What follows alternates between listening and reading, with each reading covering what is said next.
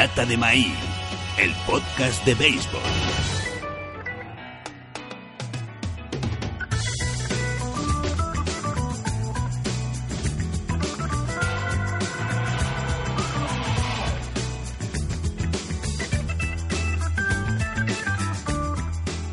Muy buenas, saludos a todos y a todas, bienvenidos a La Lata de Maíz, este es vuestro podcast de béisbol, vuestro hogar cada semana para el deporte de la pelota, en un episodio muy especial porque llegamos quizás al momento más importante de toda la temporada beisbolística internacional, el comienzo de las series mundiales, esta serie mundial que nos va a ver enfrentar a dos franquicias históricas, dos organizaciones que nacieron con esto del béisbol en Estados Unidos, los Boston Red Sox y Los Ángeles Dodgers. Unos Red Sox que han llegado a esta serie mundial aplastando a los actuales campeones y eso que decíamos la semana pasada que los Houston Astros podían ser uno de los mejores equipos de la historia. Como es la retórica de postemporada de octubre, no puedes asegurar nada haciendo análisis del presente. Y unos Ángeles Dodgers que repiten presencia en el clásico de octubre, un equipo que es dominador absoluto de la Liga Nacional en los últimos 10 años pero que no ha ganado un título en los últimos 30, concretamente justo en el año 88 frente a los Oakland Athletics.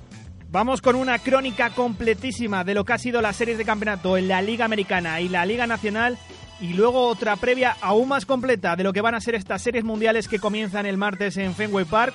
Lo haremos desde el aspecto técnico y también nos iremos a Boston in situ para saber cómo está el ambiente antes del comienzo de este clásico de octubre.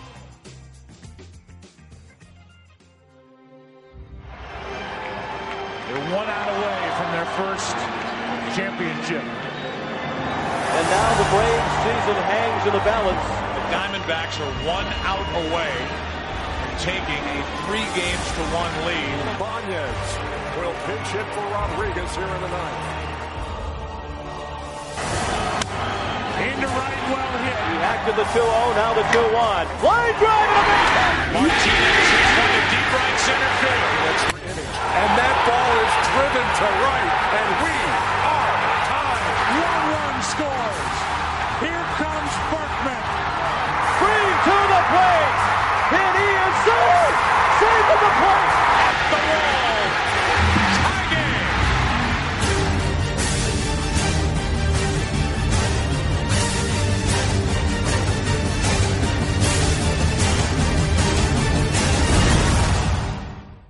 Y comenzamos con las series de campeonato, una crónica de lo que ha sido en la Liga Americana y en la Liga Nacional. Está por aquí Fernando Díaz. ¿Qué tal, Fernando?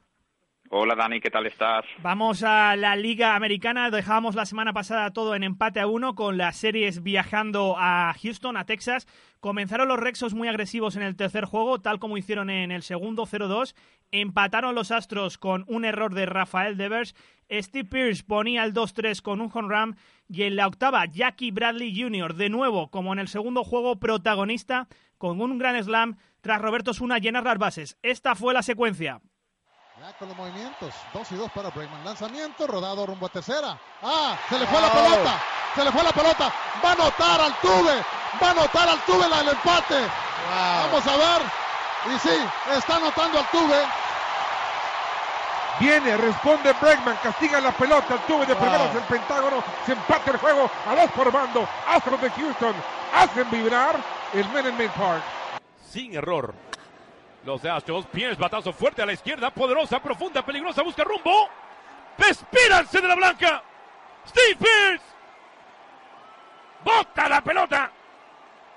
Recuperando la ventaja bostoniana con un solo swing y tremendo guamazo en postemporada. 3 a 2 los Red Sox. Alza al derecho. Bradley suena la pelota. Profunda, peligrosa. Busca rumbo. Busca rumbo. Busca rumbo. Despídanse de la blanca. Jackie Bradley Jr. Bota la pelota. Noqueando al mexicano Roberto Osuna. Con un solo Guacatá. Limpiando las bases por segunda ocasión en la serie. 8 a 2. Los Boston Red Sox. Hundiendo a los Astros. Fernando, un tercer juego donde los Red Sox, explotando al máximo quizás menos recursos que los Astros, tomaron la delantera en la serie. Me pareció, la verdad, que una clase otra vez de gestión de Alex Cora. Sí, la verdad es que en los momentos de la verdad, eh, ya sea eh, generando pues ataque a lo grande, ¿no? Como tú comentabas con el caso de, Jackie Bradley Jr., ya sea eh, ir cargando de lanzamientos y impidiendo que Dallas Keuchel, que es un pitcher zurdo, los pitchers zurdos durante la temporada no se les ha dado especialmente bien a los Boston Red Sox, bueno, pues Keuchel no podía estar pues en, un perfecto control, ¿no? De la, de la situación. luego, pues probablemente se podría decir que eh, las teclas pulsadas por Alex Cora durante el transcurso de las eh, series de campeonato, pues no se puede hacer mucho mejor, ¿no? Se recurre a Nathan Giovaldi, eh, un producto natal de, de, Alvin, Texas, la misma ciudad, bueno, pueblo realmente, que del cual es oriundo Nolan Ryan, de Ryan Express, el hombre que más strikeouts y más no hits ha conseguido en su carrera deportiva. Giovaldi hace una, una labor que era absolutamente fundamental, ¿no? Para los Boston Red Sox, que era pues establecer las bases con una gran actuación desde montículo durante las primeras entradas, seguir la línea continuista ¿no? que mostró eh, en su duelo contra los eh, New York eh, Yankees y pese a las limitaciones y sobre todo las dificultades, ¿no? Porque ha sido una de cal y una de arena de los eh, Boston Red Sox eh, con ese error de Rafael Devers, ¿no? que es prácticamente pues eh, la tónica habitual durante la postemporada para los terceras bases, los dos, tanto Eduardo Núñez como Rafael Devers en, a lo largo de los playoffs, la verdad que los, los Red Sox además consiguen no solo que es adelantarse en el marcador, hacerlo a lo grande y aprovechando pues una circunstancia, una tesitura en la cual Roberto Osuna no está muy acostumbrado, ¿no? adelantarse o al menos adelantar su participación a la octava entrada. Eh, Closer normalmente suele ser eh, relegado a los últimos tres outs. Estos son playoffs, es postemporada y los papeles pues no dejan de estar un poco intercambiados y donde menos se lo esperaba que Roberto Osuna eh, se mostrase tremendamente humano, tremendamente eh, permisivo con los bates de los Boston Red Sox. Esto fue lo que abrió las puertas de par en par para que los, los de Massachusetts continuasen con su excelente rendimiento jugando como visitantes, porque no solo es eh, Fenway Park, eh, del cual han hecho un bastión, sino que en estos playoffs eh, jugar de no de local también les ha venido fenomenal, encadenando triunfo tras triunfo. Pequeña polémica surgió durante este tercer juego y es que parece ser que ha habido un caso de espionaje de los Houston Astros a los Boston Red Sox en los partidos de Fenway. Parece ser que había un hombre tomando fotos del dugout. Esta pequeña polémica que acabó prácticamente en nada porque la MB dijo que, bueno, que básicamente no había pasado nada yo os recomiendo que escuchéis eh, Endorfinas de Arturo Marcano, donde lo explica esta semana. Fernando, esto parece que es eh, pan de cada día, ¿no? En la MLB. Sí, eh, a ver, este es el típico juego de gato y el ratón entre todos los equipos. Aquí todo el mundo intenta pillar algún tipo de ventaja respecto al rival si es capaz de recopilar algo de información, eh, pues indudablemente eh, esto le puede venir muy bien, sobre todo a la hora de impartir eh, señas o menos pistas a los hombres que están en este preciso instante bateando. Lo que ocurre que lo de los Houston Astros ha sido pues tremendamente llamativo, ¿no? Estamos hablando que los Houston Astros, uno, mm, bueno, un empleado de la franquicia tejana desde el eh, lugar donde están acreditados los medios eh, eh, gráficos, pues estaba grabando literalmente en vídeo todo lo que hacían en el, en el dugout de los Boston Red Sox, porque no se fiaban de ellos. Recordemos que los Red Sox fueron penalizados el año pasado por la utilización irregular de, de Apple iWatch y no estaban, no las tenían todas consigo los Houston Astros. Luego ocurre que esta, es decir, práctica de los Houston Astros que eh, se han autodenominado y autodefinido como los eh, policías de las mayores. Eh, esto ya data precisamente de temporada regular, incluso de la ronda anterior, en la cual los Cleveland Indians estaban absolutamente paranoicos. vemos como, por ejemplo, lo que son las impartir las señas por parte de los catchers en lugar de ser más elaboradas cuando hay alguien en base, especialmente en segunda base, donde puedes tener una línea directa de visión, pues eh, ya eran elaboradas de primer instante, porque es que no se fiaban absolutamente del, rival. Eh, luego ocurre que lo de los Houston Astros, que han sido pillados de forma eh, evidente, sobrepasando sus atribuciones, pues esto ha sido como la, digamos, el comunicado definitivo de la, de la MLB, ha sido como una especie de pellizco de monja, ¿no? Es decir, han sido muy claros a la hora de decir, no, es que esto no lo tenéis que hacer vosotros, no lo tenéis que decir a nosotros, lo explica muy bien Arturo en ese último episodio de Endorfinas, de forma, bueno, pues extraordinaria y en, y en la cual pues eh, hay incluso pues un eh, comité eh, específico para esta postemporada, algo que yo sinceramente desconocía y lo que ocurre es eso, es decir, que es la MLB la que tiene que iniciar la investigación, no los Houston Astros, que por otro lado se les ha bautizado como los New England Patriots, ¿no? De la de la MLB. Yo no sé si llegamos a nivel de Spygate o, o no, pero incluso pillados de forma evidente los Houston Astros, pues han sido pues un pequeño tirón de orejas y decir, venga, no lo volváis a hacer.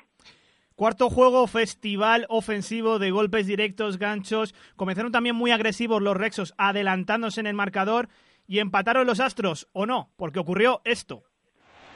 To prevent a fielder from catching a ball, batsman should be called out. And out is the call. Wow. Wow.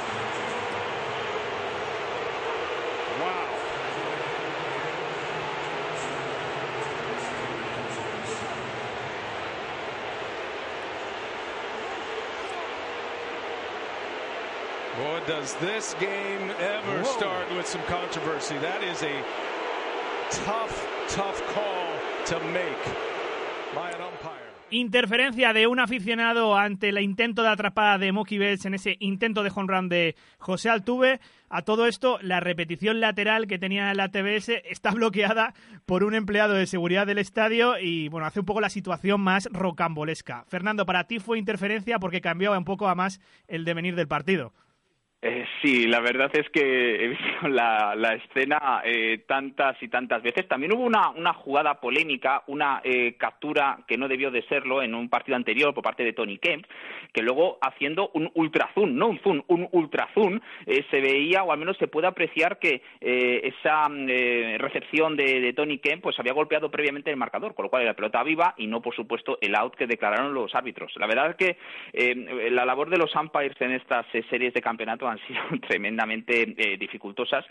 Como te decía, he visto la imagen un montón de veces y sí que es evidente que eh, el aficionado interfiere eh, con eh, la acción de, de Mookie Betts, pero al mismo tiempo no tenemos una idea muy clara si, porque la toma buena era esa, la lateral, la cual está muy oportunamente colocado el personal de seguridad, eh, esa hubiera sido la que hubiéramos salido de dudas a la hora de poder decir, bueno, es que ha roto pues lo que es, el, si trazamos una línea, ¿no? Una línea vertical eh, respecto al, al muro, ha sido invasión por parte de, del aficionado.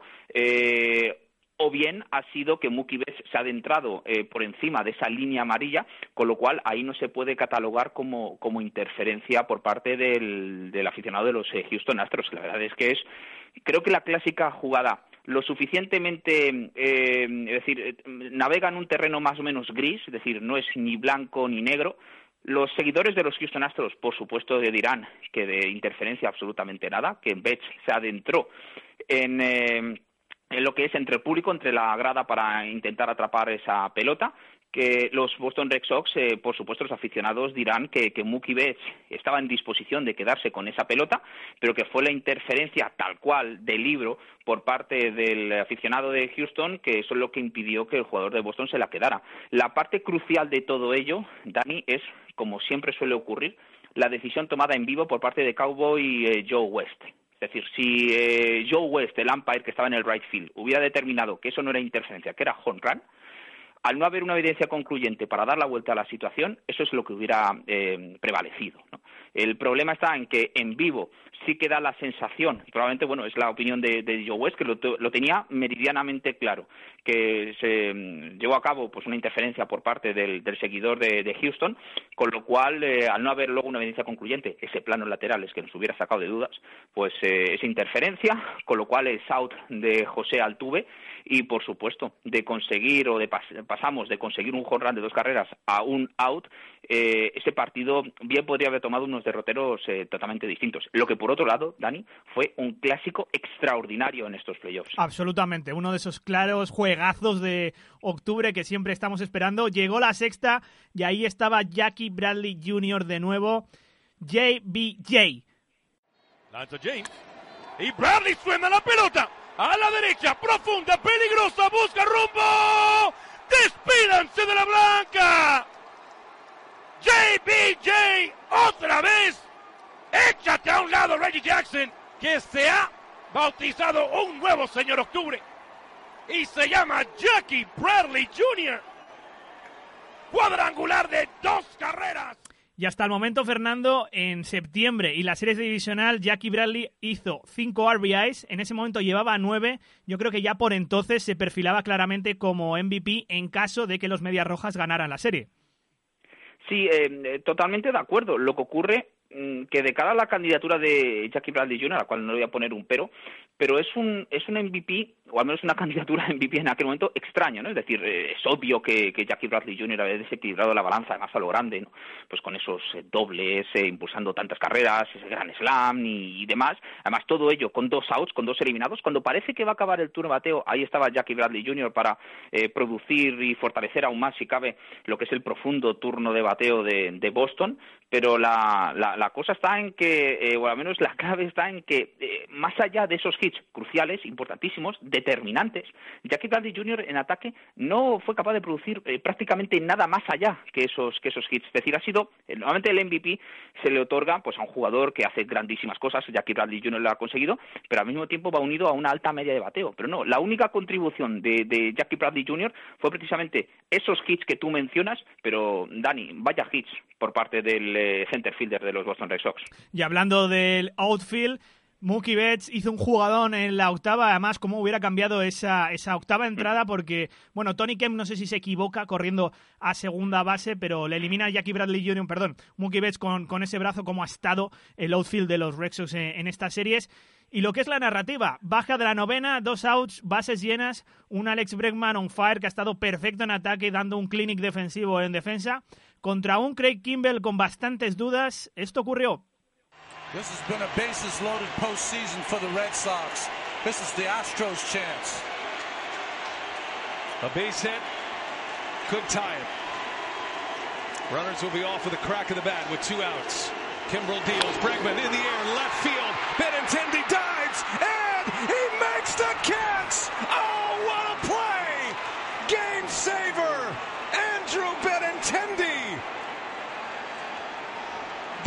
Sox win on a spectacular catch by Benintendi in left field.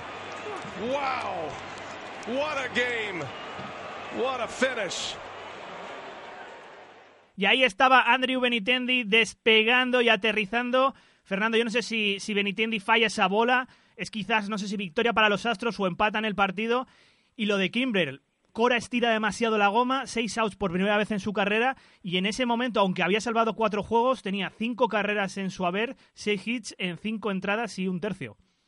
Sí, eh, la verdad es que, como tú mencionas, eh, ¿cómo puede cambiar la narrativa eh, de cara a hacer una jugada a no hacerla, ¿no? Es decir, tú has mencionado la asistencia de Mookie Betts para eliminar a Tony Kemp que intenta estirar el single a un doble.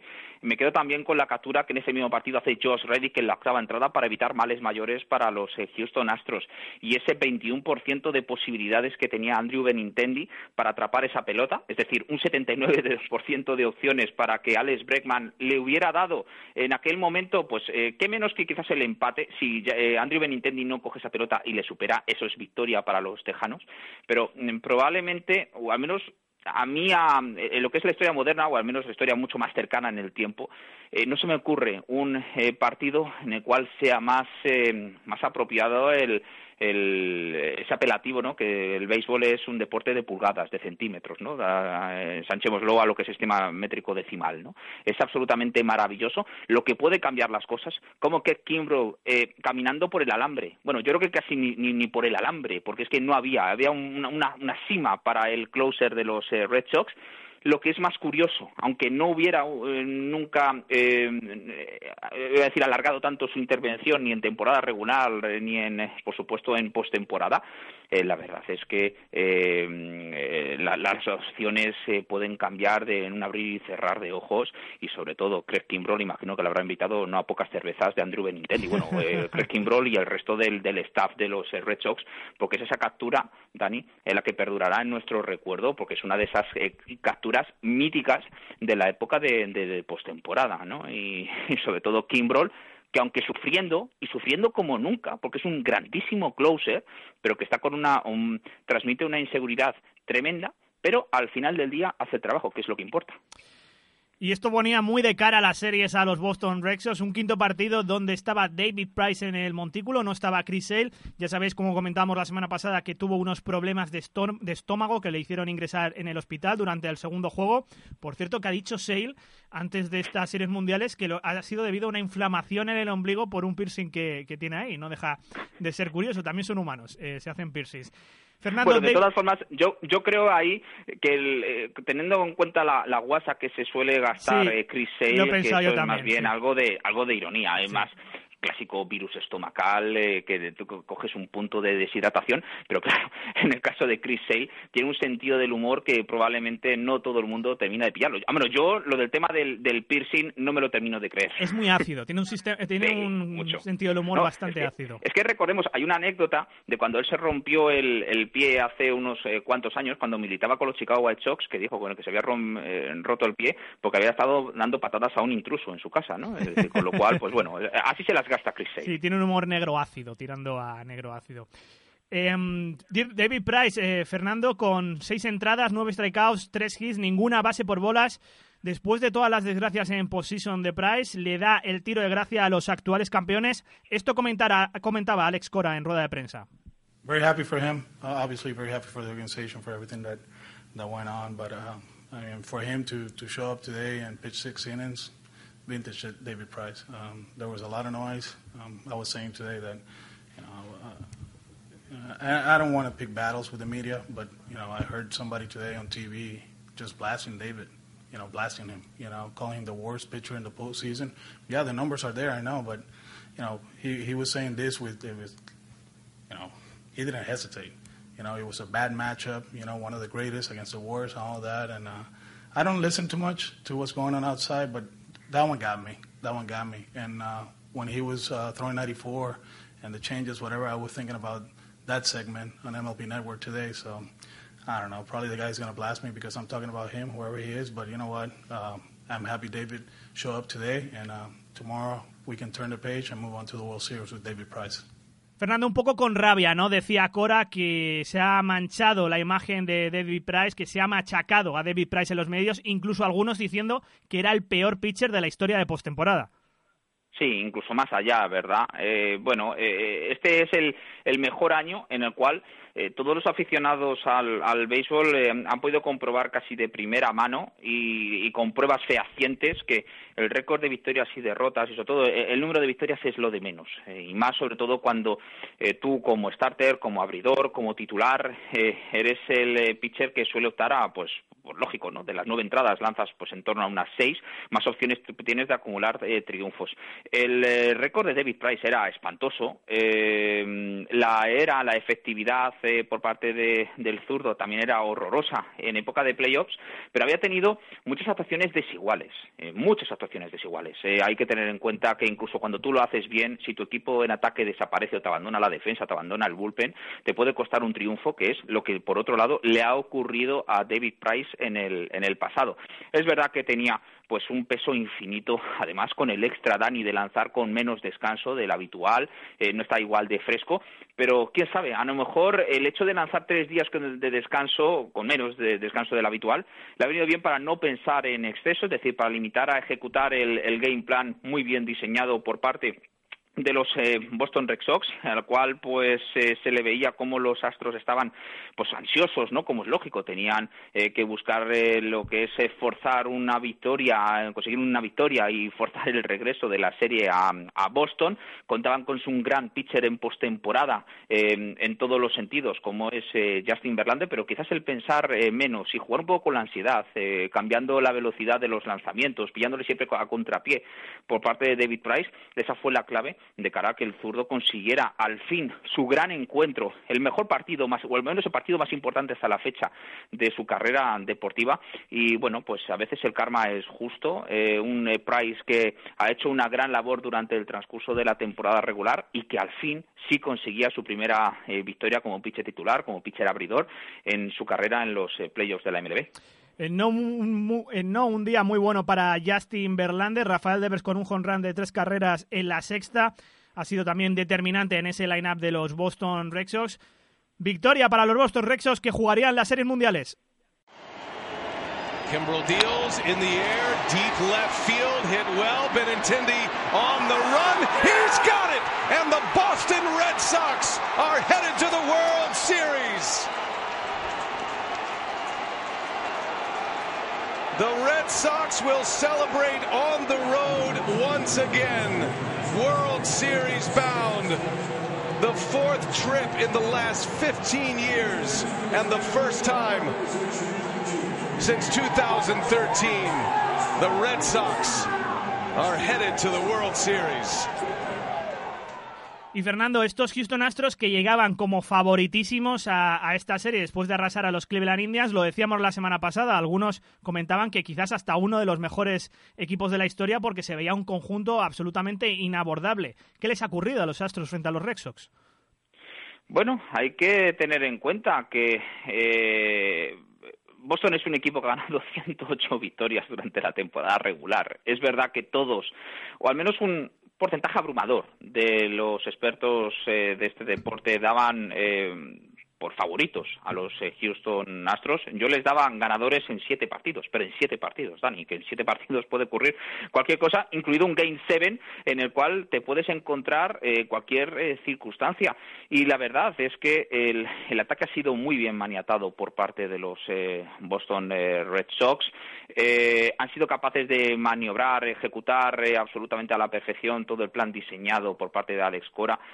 han sido capaces al mismo tiempo siempre de pillar con el paso cambiado, eh, mostrar las eh, vulnerabilidades de, de, de, Cole, eh, de Dallas Keuchel, sobre todo aprovecharse del quizás un Charlie Morton no rodado, algo oxidado tras pues un, apariciones, prácticamente estamos hablando de, de 18 días entre partido y partido para Charlie Morton, eso en un pitcher que está acostumbrado y es un animal de costumbres a, a jugar pues cada cinco días, eso ha jugado un poco en, en su contra y que luego pues también es verdad que los Houston Astros en ataque más allá de Alex Breckman eh, se han encontrado con pues con sus ciertas eh, limitaciones. Se han atado muy bien en corto los pitchers de Boston a George Springer, o al menos en los momentos de la verdad, incluso lanzando en momentos de la verdad a Alex Breckman y consiguiendo los outs. Eh, Ryan Brazier se ha demostrado como la kriptonita de la tercera base de los de los Astros y luego pues también lo que son las cosas, el bullpen de los Houston Astros que se perfilaba como una ventaja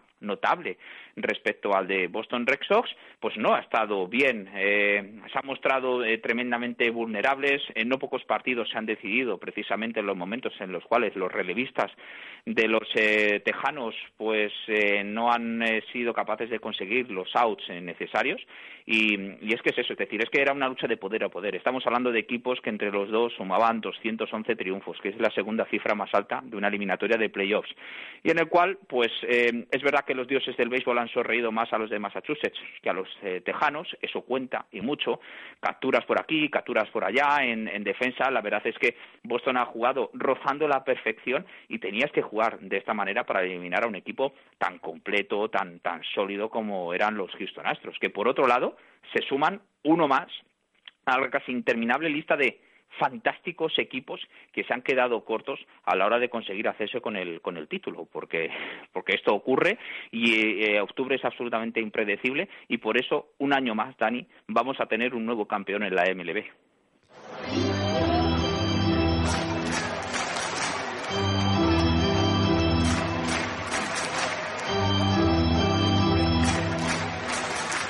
Series de campeonato de la Liga Nacional. Nos dejábamos la semana pasada con la serie viajando a California con empate a uno y en un tercer juego donde vimos muy bien a Jolis Chacín con cinco entradas, que yo creo que además ha estado muy notable en toda esta postemporada para los Brewers. Si contamos el partido 163 en Chicago, muy bien el bullpen de nuevo rindiendo, rebotando de quizás un segundo partido donde los Dodgers encontraron alguna flaqueza y sobre todo, ahí estaba de nuevo Orlando Arcía con un home run de dos carreras. Arcia hits one into right, back at the wall, this ball is gone. Home run the opposite way by Arcia to double the lead. It's 4 nothing Milwaukee.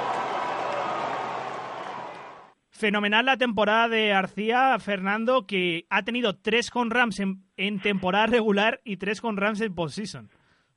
Sí, eh, estas son las clásicas historias que eh, se subrayan durante el transcurso de los playoffs, ¿no? Es decir, la fuente de poderío, al menos de heroicidades, no siempre van a venir de los actores principales, ¿no? Si son los actores secundarios o incluso un poco más allá, los que son capaces de dar el, el, bueno, pues el, el, do de pecho, ¿no? A la hora de desequilibrar la balanza. Eh, ¿Quién les iba a decir, por ejemplo, eh, a los Milwaukee Brewers que se interesaron y en gran medida por algún fichaje eh, en la agencia libre de, de, relumbró, ¿no? Un Jake Arrieta, más concretamente eh, Hugh es por el que mostraron un mayor interés, pues que ese, esa adquisición en la agencia libre como era eh, Joe Lise Chassin iba a conseguir una campaña absolutamente eh, fabulosa.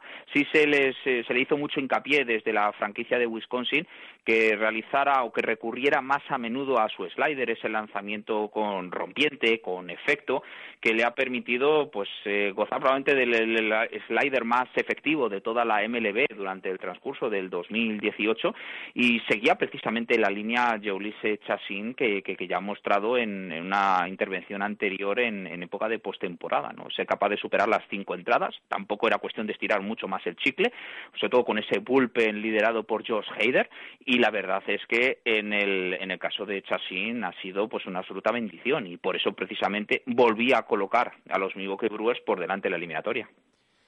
Cuarto partido, un juego que se va a 5 horas y 15 minutos en 13 entradas. Se lesionó pronto Gio González para los Brewers. Eso quizás condicionó un poquito el bullpen de los cerveceros, pero qué bien respondió, sobre todo porque fue un juego de 13 entradas hasta tal punto que si miráis el box score y pese a lo de González, los Brewers utilizaron dos pitchers menos que Los Ángeles Dodgers.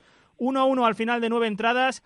Manny Machado, previo feo incidente con Jesús Aguilar, anotó la carrera impulsada por Cody Bellinger que en la décima además hizo una jugada espectacular en defensa con despegue y aterrizaje. Cody Bellinger y Manny Machado para la victoria de Los Ángeles Dodgers en tres entradas.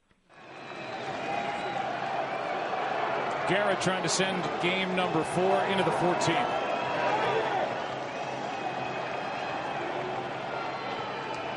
Three-two. Ground ball, base hit. Machado comes to the plate. Throw by Yelich. Dodgers win. Series tied. Two-two.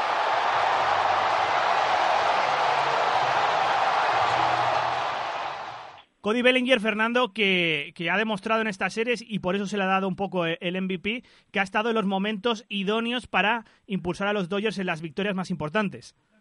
No, absolutamente. No solo es de ese, eh, pues romper ese empate en entradas extras, es esa capacidad que muestra Bellinger para ocupar eh, primera base. No le estamos viendo básicamente en primera base, que es su posición original. Eh, al menos así lo demostró durante el año pasado, pero es un atleta tan formidable que le puedes colocar en el outfield, ya sea en el sector central, ya sea en la parte derecha, que es donde protagoniza esa acción a la que tú aludías.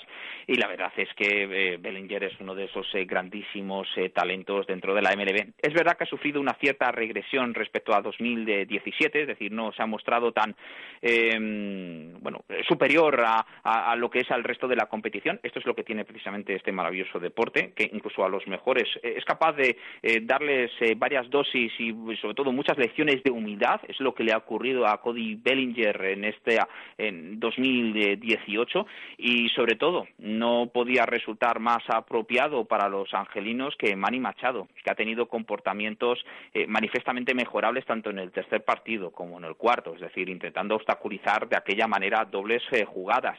Eh, luego también el muy feo detalle a la hora de pisar a Jesús Aguilar sin venir absolutamente a cuento esa, esa acción, un Manny Machado que no deja a nadie indiferente y tampoco sus declaraciones, ¿no? Es, esa entrevista con Ken Rosenthal diciendo que bueno que él no es alguien que se que se esfuerce en exceso, no le vamos a conocer como a, a Pete Rose, ¿no? tenía el apelativo de Charlie Hassel, no es Manny Hassel, no es Manny entrega, Manny coraje, pero sí que es verdad que es un eh, talento eh, fabuloso, eso nadie lo puede negar y por supuesto en el caso del eh, ahora shortstop de Los Ángeles Dodgers era apropiado que él fuese el que terminara imponiendo, al menos dando la victoria a los angelinos ante su público y sobre todo que es más importante, evitar un escenario de 3-1 abajo la eliminatoria con Clayton Kershaw al día siguiente. Y 15 día siguiente, 15 horas después, Fernando, el juego con White Miley saliendo como starter para los Milwaukee Brewers, pero no, porque se enfrentó a un bateador y salió el relevador Brandon Woodruff. Para la gente que entiende menos de esto, Fernando, porque decía, por ejemplo, nuestro compañero Pepe Latorre, lo de Craig Council, el manager de los Brewers, es guerra de guerrillas. ¿Por qué hizo esto el manager de los cerveceros? Sí, eh, bueno, hay que tener en cuenta eh, varias eh, cosas. Eh, Wade Miley lanzaba eh, previsiblemente ese partido únicamente con tres días de descanso. Igual que antes hemos mencionado en el caso de David Price, eh, tenía muy claro que, que Wade Miley no era una opción viable y ese era el plan desde el principio. Otra cosa es que andarán, pues eso, con oscurantismos, con, digamos, eh, maniobrando entre líneas eh, por parte de Craig Council. Es decir, tenía muy claro que iba a ser el primer rival, pasara lo que pasara y luego ya recurrir a una sucesión casi interminable de, de relevistas. Eh, él sabía que Miley iba a ser su eh, pitcher de todas las maneras para el, para el sexto partido y buscaba quizás pillarle un poco con el paso cambiado a, Dave Roberts, ¿no? porque con la presencia de un zurdo eh, no especialmente dominante como es Wade Miley, pero un zurdo, no obstante, eh, Dave Roberts durante el transcurso de los últimos tiempos pues había recurrido a, eh, o al menos había eh, prescindido de Max Mansi, de Jock Peterson, pero yo no sé si eh, Dave Roberts se olía algo, ¿no? O, se guardaba un poco las espaldas porque no desequilibró su balance o al menos su, su turno de bateo eh, a un perfil más favorable contra Wade Miley, con lo cual, pues evidentemente la jugada por parte de Craig Council no le salió especialmente bien porque tampoco tuvo una ventaja diestro contra diestro durante grandes porciones del partido. Es verdad que mantuvo pues eh, alto el pabellón eh, los eh, Milwaukee Brewers durante no pocas eh, porciones del, del, encuentro, pero claro, delante, incluso a, a, pesar de poner en dificultades en la tercera entrada, tenían a un Clayton Kershaw que estaba deseoso de resarcirse de su floja intervención inicial en estas series de campeonato y vaya que si lo hizo, Dani. 5-2 para los Dodgers en ese partido, en ese gran juego de Clayton Kershaw, siete entradas, nueve strikeouts, recuperándose de la mala actuación en el juego 1. Esto comentaba en rueda de prensa. You don't need any uh, motivation from game one, but just uh, the, the personal satisfaction that you can get from giving your team a boost in game five.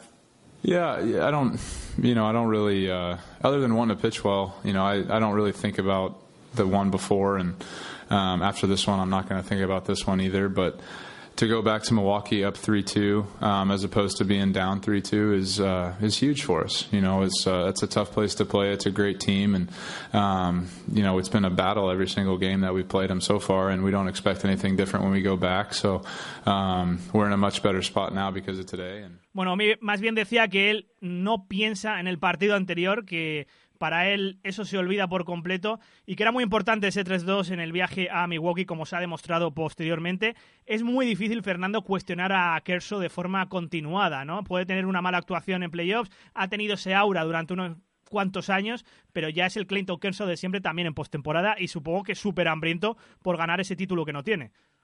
Eh, lógicamente, de hecho, a ver, Clayton Kershaw no es el pitcher tan dominante que, por ejemplo, eh, nos encontrábamos hace tres años. Es decir, eh, su recta se muestra a un nivel bastante más terrenal, poco más eh, o poco por encima de las 90 millas por hora, que cuando has lanzado durante gran parte de, de, de lo que ha sido tu carrera deportiva a 95, pues es un descenso eh, considerable. Lo que ocurre es que Clayton Kershaw ha sido capaz de reinventarse, recurre a distintos tipos de envíos, no la recta. De hecho, su porcentaje de uso de la recta de cuatro costuras es eh, la menor que en cualquier otro momento de su carrera deportiva y que Clayton Kershaw ha ido eh, madurando. Eh, un Clayton Kershaw que aún no pocos de sus o no pocas de sus peores intervenciones vienen pues cuando él tenía 20, poco más de 20 años y no es una buena medida. Eh, es verdad que Kershaw, por ejemplo, con otro pitcher que ha sufrido y ha tenido esa mala presa en, época de playoffs, pues ha tenido más opciones que, que David Price. Se ha mostrado más eh, fiable precisamente que, que David eh, Price y no parecía a nadie más apropiado, sino precisamente al gran pitcher zurdo de Los Ángeles Dodgers, eh, salvo que Clayton Kershaw fuese capaz de, eh, adelantar nuevamente, eh, a, o al menos que un equipo se adelantara y que sobre todo se situara en una posición de privilegio, como eran Los Ángeles Dodgers, de cara a, ese, esos dos partidos que podían disputarse en el Miller Park. De vuelta a Wisconsin parecía que se podían aparecer los fantasmas para los para los Brewers con ese home run inicial de David Freese. Recordemos que la serie de campeonato de 2011, Freese estaba en los Cardinals, donde bueno jugó una gran postemporada, pero el equipo de Wisconsin levantó el juego en la misma primera entrada con un Miller Park con un ambiente espectacular. Fernando, para mí, el Miller Park, el MVP de las aficiones en esta temporada. Siempre lo he dicho, recomiendo ir al Miller Park, no solo por el ambiente fuera en el Tiger, sino porque, bueno, la gente de Wisconsin es muy afable y vive los deportes de una manera especial. No, ha sido absolutamente maravilloso el comportamiento del público. Eh, ha visto como unos eh, Brewers que frente a un equipo como eran los Chicago Cubs, los ultra favoritos de cara a hacerse con la división, bueno, pues ha sido los Brewers el que finalmente eh, han conseguido, eh, pese a las limitaciones, porque ha sido un equipo que ha contado con handicaps y no pequeños, sobre todo en materia de, de su rotación durante toda la temporada, también durante la postemporada, y el tener ese, iba a decir, jugador número 12, ¿no? En este caso sería jugador número 10, ¿no? A favor de los Milwaukee Brewers ha sido absolutamente fundamental a la hora de incomodar a Hyunjin Ryu, que eh, ha tenido un año muy bueno, que estuvo sensacional en las series de división, pero que en los eh, partidos en Wisconsin eh, no se ha mostrado especialmente cómodo, sobre todo en, en, este, en este último, en el cual eh, los Brewers no solo es que le castigaran, sino que le bateaban con, con tremenda contundencia, ¿no? Y sobre todo, pues sobreponiéndose a lo que bien podría haber sido, pues un serio varapalo. Hay que tener una memoria muy selectiva y sobre todo muy cortoplacista cuando eres un pitcher, como en el caso de Wade Miley, después de conceder ese home de, David Freeze. Y afortunadamente para los de Wisconsin, pues ahí estaba ese ataque, un ataque que no ha mantenido una línea de juego tremendamente regular durante el transcurso de estas eh, series de campeonato, pero que se mostraba más que suficiente para eh, conseguir ensanchar las eh, diferencias y sobre todo pues poder hacer algo que era fundamental. Por un lado, obviamente, forzar un séptimo partido, sino sobre todo no tener que recurrir a Josh Hader para, para tenerle mucho más fresco para la cita definitiva. Séptimo juego, todo nada, y aunque Christian Jelic inauguró pronto el marcador ante el holgorio del Miller Park, los Dodgers con Cody Bellinger de nuevo respondieron pronto. Los Ángeles se ponían por delante con un home monstruoso de Bellinger. Por cierto, previo punt de, previo de Manny Machado. That is hammered into right. And a no doubt home run off the bat of Bellinger to put the Dodgers on top. Cody Bellinger connects for the first time this postseason. A bunt and a blast, and the Dodgers lead by one. Y fue el séptimo partido el día de los chicos rebeldes de Machado de Yasel Puig, porque en la sexta llegó caballo loco, el cubano enviaba la bola a la grada y subía tres carreras al marcador de los Dodgers. 1-1. Into left center field. This ball is in the gap and over the wall for a three-run home run. Yasiel Puig has just made it 5 to 1 here in the sixth.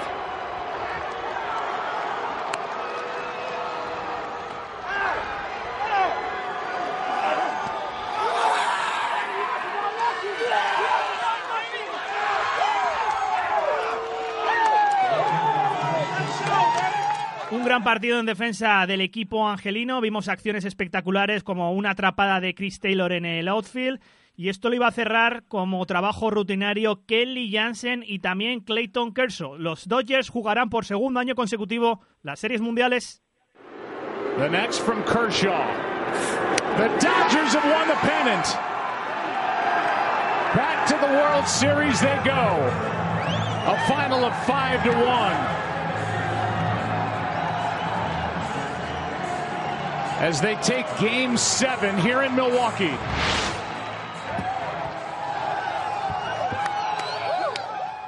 Y para mí, Fernando, este séptimo partido, los Dodgers hicieron valer la sangre de veterano a estas alturas de, postemporada y se llevaron ese séptimo juego a domicilio.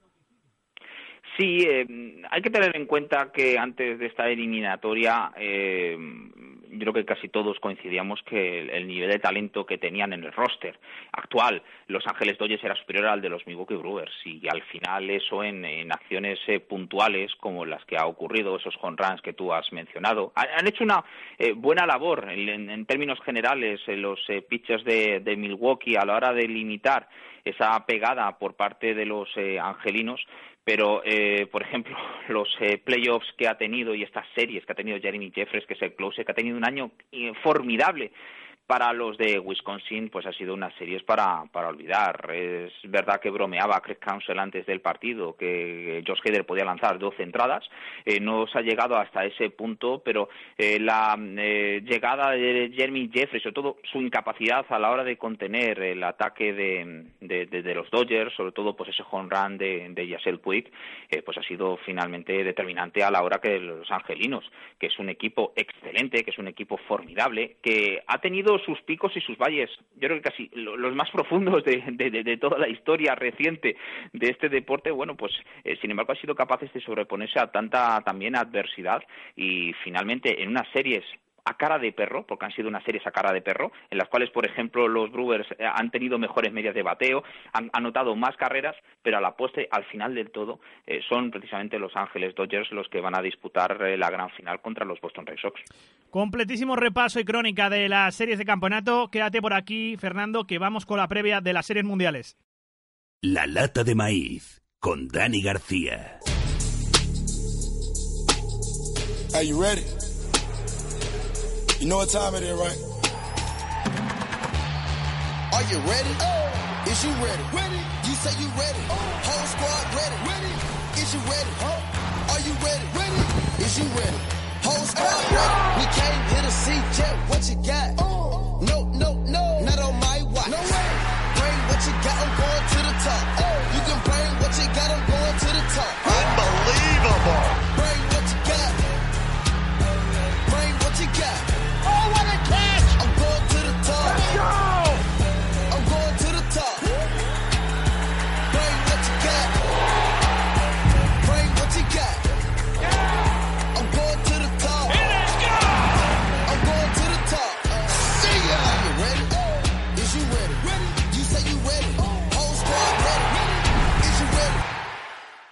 Series Mundiales 2018, Los Ángeles Dodgers, Boston Red Sox. Esto comienza el martes 23 en Fenway Park entre dos organizaciones históricas en el béisbol norteamericano. Fernando, sigues por aquí, ¿qué tal? Hola, Dani. Vamos a empezar con los Red Sox, que yo creo que vamos a empezar desde la parte de la gestión, desde el manager. Un equipo que llegaba con quizás dudas a las series de campeonato, con la gasolina justa, de alguna manera, esa daba la sensación. Quizás con los recursos justos comparado con los Astros, y ante un equipo imbatible, inabordable, inconmensurable.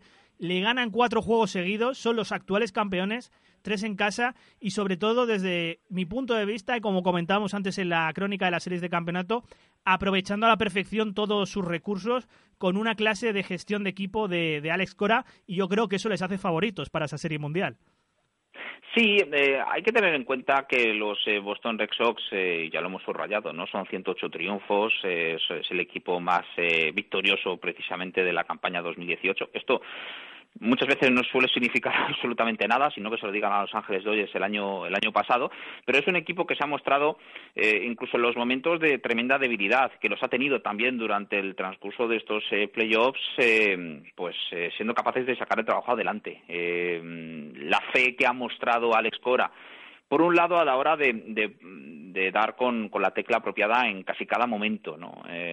como es lógico, más luego pues esa, esa fe ciega en no pocos jugadores, ¿no? Eh, habría algunos que quizás eh, de cara a las series de campeonato no hubieran deseado que David Price no hubiera lanzado ni tanto el segundo ni el ni el ni el quinto partido. Bueno, pues David Price es verdad que estuvo mucho más terrenal en el segundo encuentro, pero en el quinto estuvo eh, tremendo. mantiene la fe en Craig Kimbrough que a pesar de esas dificultades actuales o al menos recientes pues ha sido capaz de hacer eh, o sacar adelante el, trabajo. La verdad es que una de las características, indudablemente, por parte de los Red Sox, y no solo en estos playoffs, o al menos sí que se han puesto un poco más de manifiesto, ha sido eh, la capacidad que ha mostrado Alex Cola a la hora de, gestionar todas las decisiones estratégicas, de personal, desde el principio hasta el fin y todo le ha salido a pedir de boca y por eso eh, los eh, Boston Red Sox están en una posición absolutamente envidiable de cara al clásico del otoño. Y los Dodgers que llegan con seis títulos de división consecutivos, cuatro, tres viajes seguidos a las series de campeonato, segundo banderín consecutivo de la Liga Nacional, por lo tanto segundo viaje consecutivo a las series mundiales.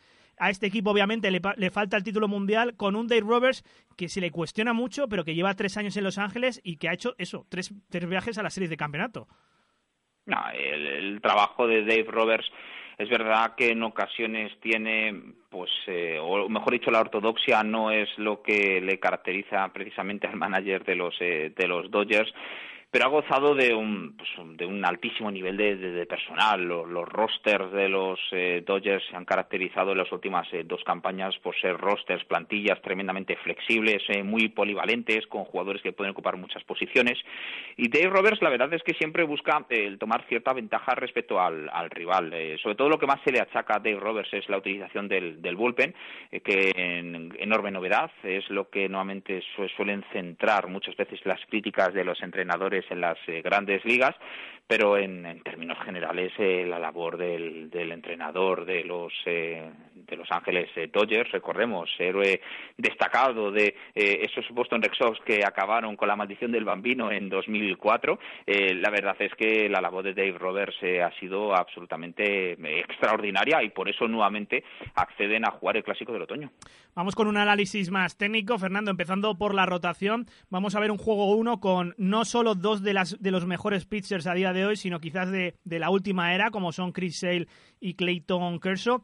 Fernando, a priori, por lo menos desde mi punto de vista, la rotación de los Dodgers quizás más completa. Em, quizás tienen menos problemas, ¿no? Tienen a Ryu, tienen a Buller, tienen a, tienen a Hill, tienen a Kershaw pero yo creo que también los Rexos con, con Sale sano completan con Porcelo, con el estado de forma de Ovaldi y si Price repite la actuación de Houston, quizás en ese momento con esa tesitura eh, superiores a los Dodgers.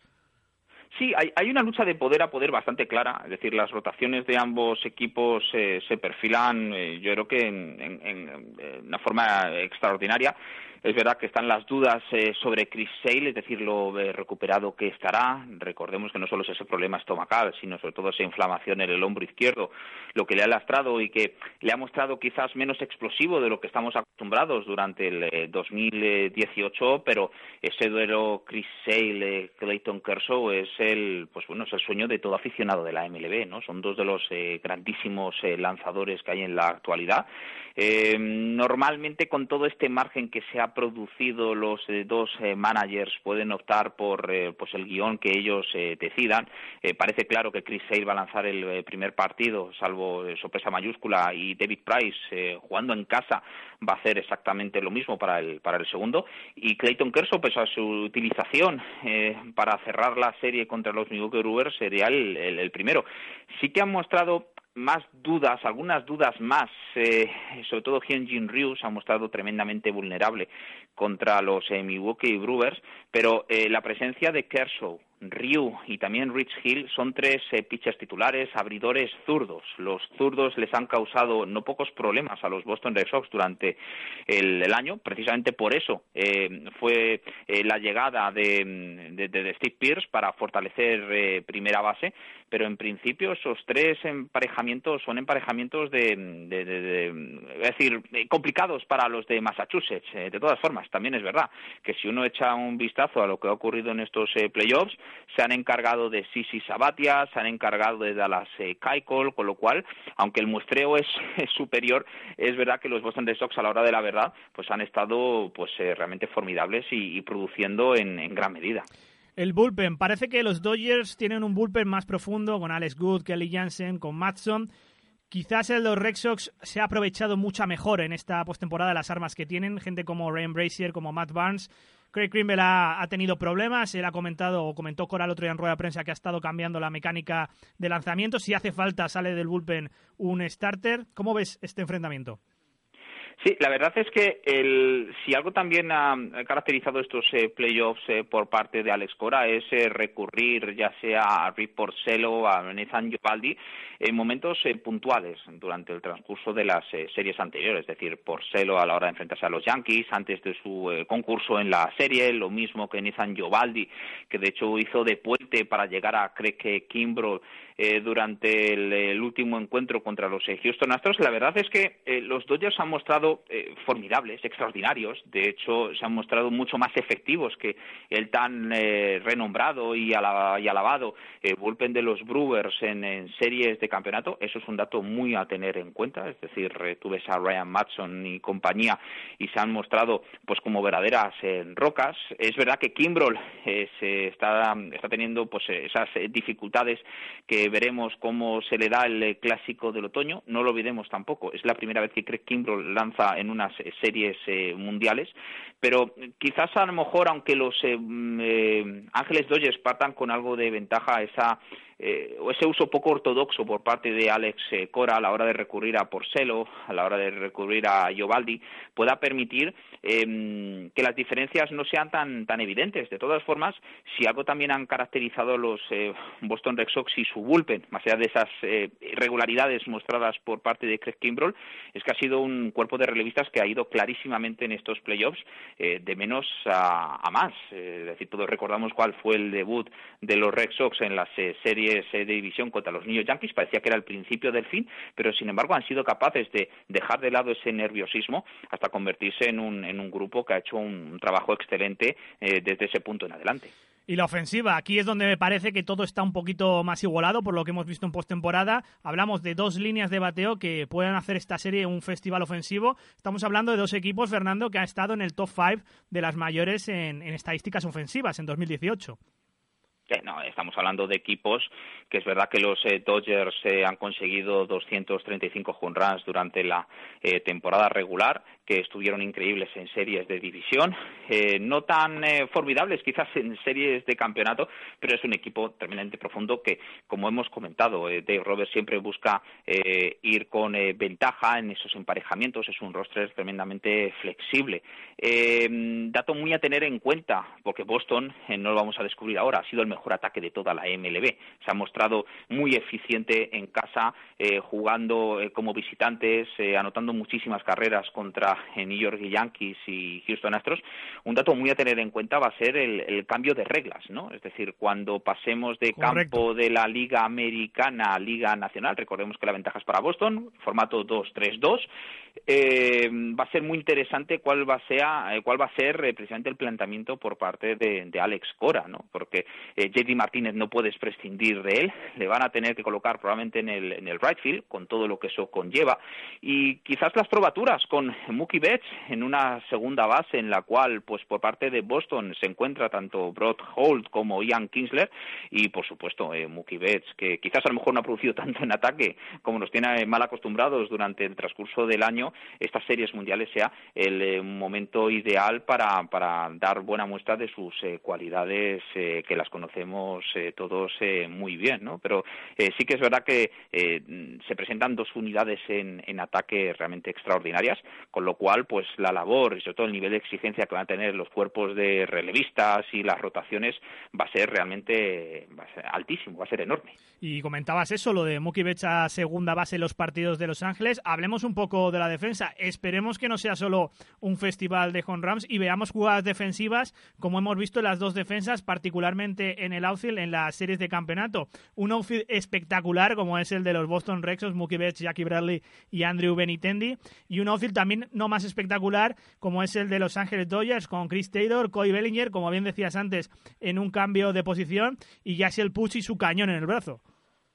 Sí, la verdad es que eh, no es casualidad que estos eh, dos equipos se den cita en las eh, series mundiales. Es decir, son equipos que lo hacen muy bien en todos los planos absolutamente en todos y la defensa no va a ser una excepción. Cuando tienes eh, jugadores que son tan tan tan formidables, ¿no? Eh, eh, en prácticamente en todas las posiciones solamente puedes esperar que, realicen y protagonicen acciones en defensa realmente muy meritorias. es verdad que por ejemplo de Roberts siempre va a buscar ir con, con esa ventana, con esa ventana, con esa ventaja, mejor dicho, durante el transcurso de los emparejamientos tiene ese roster más profundo eh, sí que se plantean más dudas en la defensa, pues cuando los partidos sean en la Liga Nacional, eh, los campos de la Liga Nacional, en el Dodger Stadium. Eh, Martínez ha declarado en el pasado que él se siente mucho más cómodo, más participativo, más colaborativo, si se quiere entender desde ese punto de vista, cuando juega en el outfield que como o relegado al, al DH esto no es tan marcado como, por ejemplo, lo que ocurría en años anteriores cuando Big Papi David Ortiz llegaba con Boston a las eh, series mundiales, que tenía fácil eh, solución, le colocabas en primera base, donde era un eh, primera base correcto. Jerry Martínez no es un buen outfielder y quizás ahí ese es el tipo de, situaciones, al igual que tercera base por parte de Boston, en la cual se pueda abrir una ventana de oportunidad que ahí deberían de estar los angelinos precisamente para aprovecharla. Las series mundiales 2018 entre Boston Red Sox y Los Ángeles Dodgers. En España las vais a poder ver en directo en Movistar Plus y ahí vas a estar tú, Fernando Díaz, comentando los partidos. Por ahí andaremos, Dani, sobre todo pues a disfrutar de un, de un clásico formidable. Eh, yo creo que es por supuesto, el, sueño no eh, evidente eh, por parte de la MLB, dos mercados tremendamente potentes como son Los Ángeles y como es Boston, en lo que en teoría se ha llamado como unas eh, series mundiales inéditas, es decir, eh, los Boston Red Sox como tal, Los Ángeles Dodgers eh, como tal, o al menos incluso su etapa en Brooklyn no se habían dado cita, pero en, previamente en el Clásico del Otoño, pero no es del todo correcto. Hay una, hay una edición, la de 1916, fíjate si la ha llovido desde entonces, en la cual los Boston Red Sox, que previamente habían sido conocidos como los Boston Americans, se enfrentaban contra los Brooklyn Robins. fue victoria para Boston, era una época dorada por parte de los de Massachusetts. ¿Y quién estaba en ese roster? Pues entre otros, George Herman Beirut. Fernando, disfruta esta semana. Nos vemos en la crónica de estas series mundiales. Un abrazo. Igualmente, Dani, un abrazo. Hasta luego. La Major League Baseball en la lata de maíz. Y también podéis seguir la cobertura en Estados Unidos y países latinoamericanos a través de ESPN y sobre todo a través de Guillermo, de Guillermo Celis, que nos escucha al otro lado del teléfono desde Boston. ¿Qué tal, Guillermo? Hola, ¿cómo estás, Dani? ¿Qué tal? Un gusto saludarte y sí, como dices, ya en un, en un gélido Boston, pero listo para arrancar con la, con la cobertura de la Serie Mundial. Y qué especial es, ¿no? Las series mundiales en Boston, ciudad que vive por y para, para el béisbol, porque es verdad que están los Celtics, están los Patriots, pero si tú ves las gorras de, de la gente por la calle, las que están omnipresentes son las de los Boston Red Sox. Sí, la verdad, y, más en esta época, ¿no? Octubre siempre será especial para esta gente que, que le gusta el béisbol una ciudad muy deportiva, el, equipo de, de básquetbol de Seattle Celtics, que tiene también muchos seguidores, ni qué decir de los Patriotas de Nueva Inglaterra, que han de NFL ya por más de 10 años, los Bruins, NFL, igualmente. Eh, pero sí, en octubre no hay ninguna duda, ¿no? Aquí las gorras de la gente, la indumentaria, va más con los Medias Rojas, que van otra vez en un de otoño y no los han perdido, ¿no? O sea, ganaron aquel para dejar tanta de tantos años y el famoso del y después han venido dos triunfos más así que bueno hay confianza aquí en Boston en que en que este equipo después de lo que vieron en, en su primer año de tener 108 victorias algo que nunca habían conseguido en su historia de la forma en que maneja Alex Cora que se ha convertido en un héroe aquí en Boston bueno pues ahí hay mucha confianza en que la historia se pueda repetir, ¿no? En que llegaron al clásico de otoño y llegaron para ganarlo otra vez, como ha sucedido en esas tres ocasiones recientes, que pues prácticamente toda esta gente aquí en Boston le ha tocado vivir muy de cerca, ¿no? Sí, porque ya estamos hablando de un equipo que quizás es el mejor en el siglo XXI. Son las cuartas series mundiales que juega el equipo de los Medias Rojas desde el comienzo del siglo, las cuartas en 15 años, superando ya a esas tres series mundiales de los San Francisco Giants. Cambian un poco los tiempos en un equipo que era eminentemente perdedor hasta 2004. Sí, es, eh, eso es lo que está en juego también, ¿no? El, el poder despegarse de San Francisco como los los más ganadores en, en de los de los años 2000. Tienen argumentos, ¿no, Dani? Porque eh, lo decimos, fueron el mejor equipo en la temporada regular, eh, nunca se metieron en un don prolongado, dominaron su división de principio a fin, dejaron en, eh, en el camino a los Yankees, pues prácticamente desde agosto, ¿no? Ya, ya tenían asegurado el, el banderín y se dieron el lujo de, tener un mes de septiembre en el que en el que fueron dosificando a sus peloteros, ¿no? Había muchas dudas de, cómo les iba a funcionar esto, pero creo que después de dos series, después de lo bien que se vieron contra los Yankees y de lo contundentes que fueron ante los Astros en la serie de campeonato, Otra franquicia que también tiene un halo de perdedor, por lo menos de forma histórica, sobre todo muchos años en, en Brooklyn, son Los Ángeles Dodgers, que llevan, Guillermo, 30 años sin ganar este título mundial.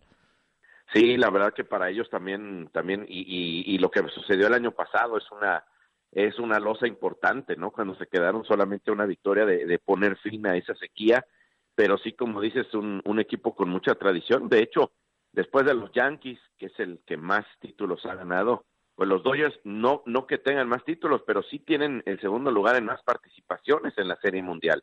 Y sin embargo, bueno, pues la mayor parte de las ocasiones han perdido. Entonces, eh, desde que venían de, de Brooklyn, como dices, justamente cuando estaban en Brooklyn, cuando todavía no eran los Dodgers, cuando eran conocidos como los Robins, 1916, se enfrentaron a los Medias Rojas de Boston y Boston ganó aquella serie mundial en cinco juegos. Han estado apareciendo constantemente, o hubo una época en que aparecía constantemente 40, 50, pero incluso los 78, pero bueno, ¿no? así que a, a 30 años que se acaban de cumplir además eh, hace hace algunos días de aquel pues eh, histórico cuadrangular de Kirk Gibson en el juego 1 eh, unos días después Oren Hershiser terminaba el, partido 5 en Oakland para levantar el trofeo de campeones. Ya pasaron tres décadas y ya le urge a esta franquicia, a esta organización ya le urge eh, volver a ser campeón del clásico de otoño. Y como bien decías, dos de las organizaciones MLB más históricas que han nacido con, con esto del béisbol en Estados Unidos. Y Guillermo, también dos mercados muy amplios. Estoy seguro que a la MLB y a las televisiones esto le ha encantado, este duelo para las audiencias. Sí, por supuesto, ¿no? Eh, creo que con, con Medias Rojas estamos hablando de, de- de importantes, por lo que ya decías hace rato, Dani, ¿no? En, en Boston hay muchísima gente que está eh, metida con su equipo, pero eh, los Red Sox son una, una franquicia, una organización que tiene seguidores en todos lados, ¿no? Y, y que registra muy bien en cuanto a los ratings. Y pues, no, ¿qué, qué decir de los Dodgers, ¿no? Que, que probablemente por las características de la ciudad, por las características de Los Ángeles, cuando uno está ahí no se sienta tanto el apoyo, ¿no? No es, no es como Boston, que es una ciudad mucho más eh, centrada, en donde alrededor del estadio, bueno, pues se puede vivir el ambiente y el apoyo a los Medias Rojas. Los Ángeles es diferente en ese sentido, pero también a lo largo de Estados Unidos y sobre todo en, América Latina, ¿no? En México, por ejemplo, pues hay muchos seguidores de los Dodgers desde la época de Fernando Valenzuela y no tengo duda también que en República Dominicana, en Venezuela, en Puerto Rico, en los otros países eh, beisboleros de Latinoamérica, hay muchísima gente que sigue a los Dodgers.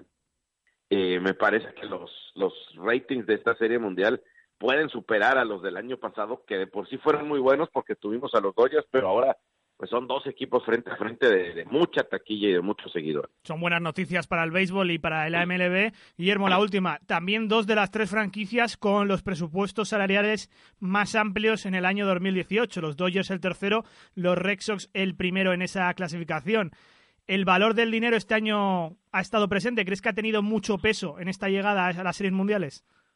Pues eh, no me parece que tanto peso al, al final, ¿no? Porque pues eh, los Dodgers dejaron a los cerveceros de Milwaukee, más bien de abajo para arriba en cuanto a, a la nómina, ¿no? Eh, y me, me parece que al final, eh, y como ha pasado en los últimos años, Dani, pues no siempre es lo que manda, afortunadamente, ¿no? Porque pues hemos tenido casos de equipos de no tan alto presupuesto que han podido llegar. Ahí están los mismos Astros de Houston, eh, que, que se lo llevaron todo el año pasado y, y tampoco son están están en esa clasificación de, de, de Medias Rojas, de Dodgers, de Yankees, de los que siempre están arriba. Eh, en este caso, bueno, a mí me parece que la clave para, para los Dodgers fue, eh, además de la el, eh, tratar de mejorar lo que lo que se perdió el año el año anterior, ¿no? Y que era el bullpen, eh, se enfocaron un poco más ahí eh, y, creo que sin, sin tener que hacer un- una inversión multimillonaria, claro, llegó Manny Machado también, eh, que pues es una renta y todo el mundo lo sabe. Y en el caso de Boston, las piezas estaban, pero necesitaban alguien que las dirigiera, alguien que las coordinara, alguien que cambiara un poco la cultura de ese clubhouse y con la llegada de Alex Cora, pues eso está marcando la diferencia. Al final este año sí, eh, quedan dos de los equipos con mayor inversión, con nóminas más altas, pero pues afortunadamente en los años recientes en, en, grandes ligas hemos tenido algunos otros casos, ¿no? De equipos que sin tener una nómina tan pesada también pueden llegar lejos. E insisto, ¿no? Ahí está el caso de los cerveceros de Milwaukee que se quedaron a una sola victoria de estar aquí en la Serie Mundial. Guillermo Celis desde Boston para la ESPN. Os invito a que le sigáis estos días durante la Serie Mundial. Y Guillermo, que la disfrutes mucho. Un abrazo. Muchas gracias, muchas gracias, Dani. Siempre, siempre a la orden.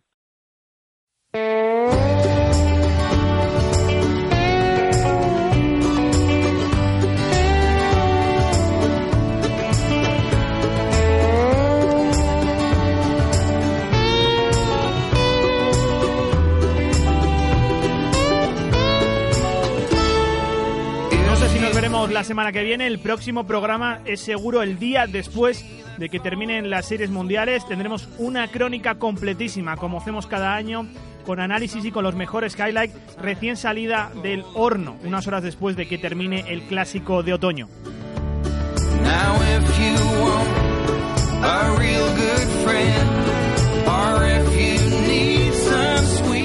Os preocupéis, buenas noticias porque la lata de maíz seguirá en el mes de noviembre. Esta cuarta temporada no va a terminar tan pronto y nos quedan varias secciones por tratar en lo que queda de esta cuarta temporada, entre ellas un próximo capítulo de Un Maizal en Iowa, nuestro otro podcast, el podcast de Radio Documental.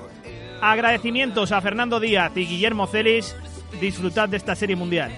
Como dijo Pete Rose, pasaría por el infierno con un traje de gasolina solo por jugar al béisbol.